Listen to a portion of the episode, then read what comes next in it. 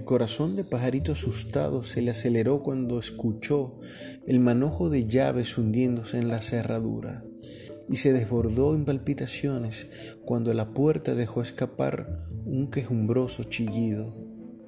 Se apresuraron a entrar las voces y las risas, el olor del licor, del cigarro y del sudor. Se enrolló como un camarón en posición fetal, abrazando su almohada y cerrando sus ojitos.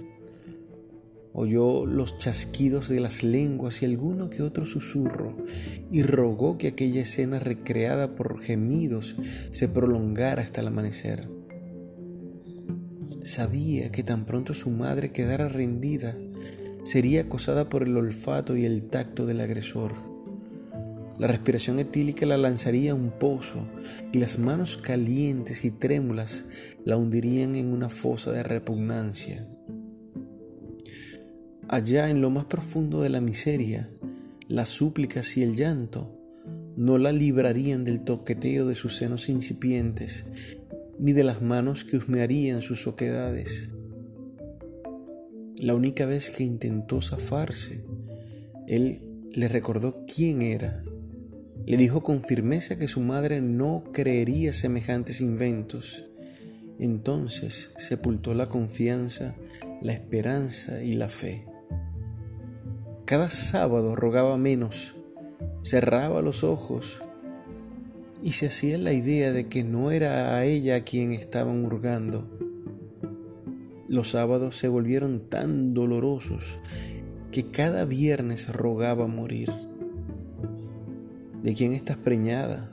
preguntó la madre por tercera vez. Su mirada hundida en el piso y su desgano corporal gritaron que la dejaran tranquila pero la madre no escuchó. Los jamaqueos y los insultos no la sacaron de la tristeza ni de la sumisión. Tardó en responder con voz medrosa y poco audible, de papá. Él negó los cargos con tanta convicción que no dudó un instante de su condición de inocente. Culpó a su hija de no saber de quién estaba embarazada y aderezó su intervención de forma reflexiva. No la agobiemos, no supo lo que hizo. Luego señaló categóricamente, por su bien hay que detener el embarazo. Ella caminó como los borregos cuando van al matadero. Se dejó llevar dócil y sumisa. Nada dijo no dejó de mirar el suelo cuando entró a la sala y tampoco cuando salió, más vacía y más hueca que antes.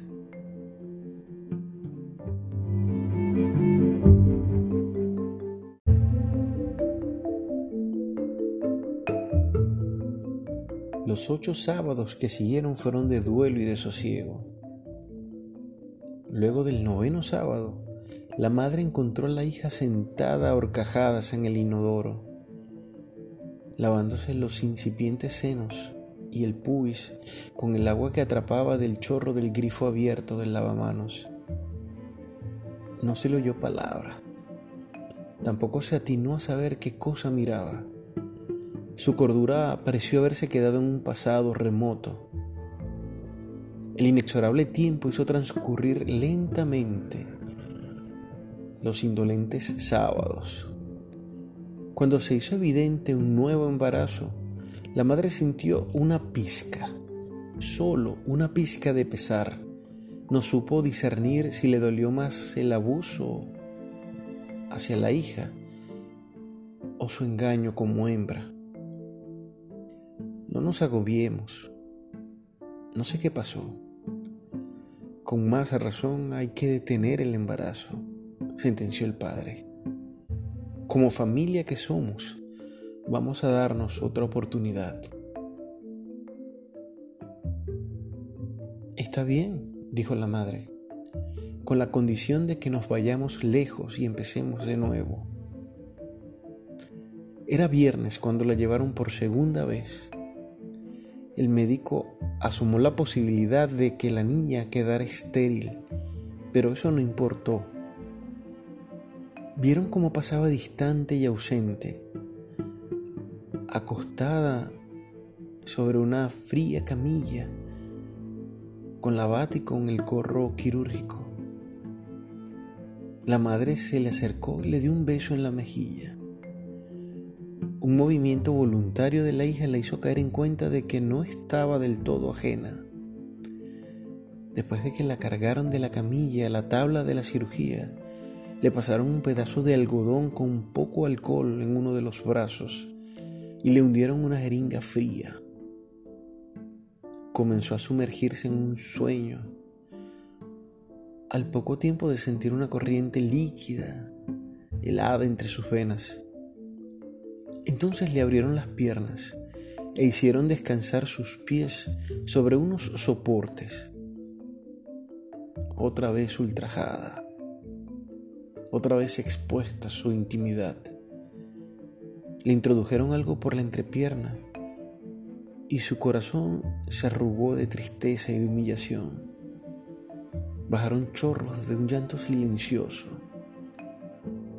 Dentro de sí, alguien clamaba en silencio para que no lo alcanzara el metal puntiagudo, para que no lo despedazaran.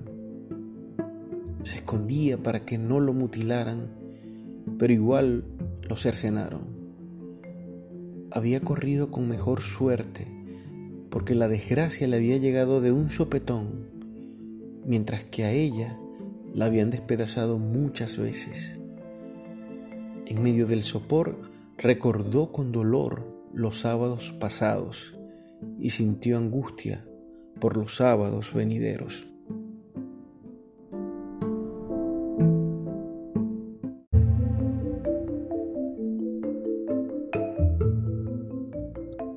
Cuando el médico dejó de usar la sonda, estaba seguro de haber matado a quien no había podido nacer. Hizo un leve movimiento y divisó un charco rojo en la tabla y sobre el piso. Poco tiempo bastó para batir las puertas del pasillo y salir con la ropa quirúrgica más roja que azul claro. Tras quitarse el gorro con los guantes pintados de carmesí, dejó ver el miedo a través de la palidez de su rostro, y la escena se volvió negra cuando aquel hombre, que una vez juró salvar vidas, dijo que luego de haber practicado el aborto, había hecho lo humanamente posible para mantener con vida a la paciente. Pero el proceso hemorrágico le había ganado la batalla. Lo que el médico no sabía era que la experiencia mesiánica del sangrado acababa de liberar a la niña del suplicio de los indolentes sábados. El cuento se llama Tantos sábados por venir, de mi autoría. Pertenece al libro de las miserias del hombre y está basado en hechos reales. Por acá, René González Martínez. Ha sido un placer haber llegado hasta ustedes.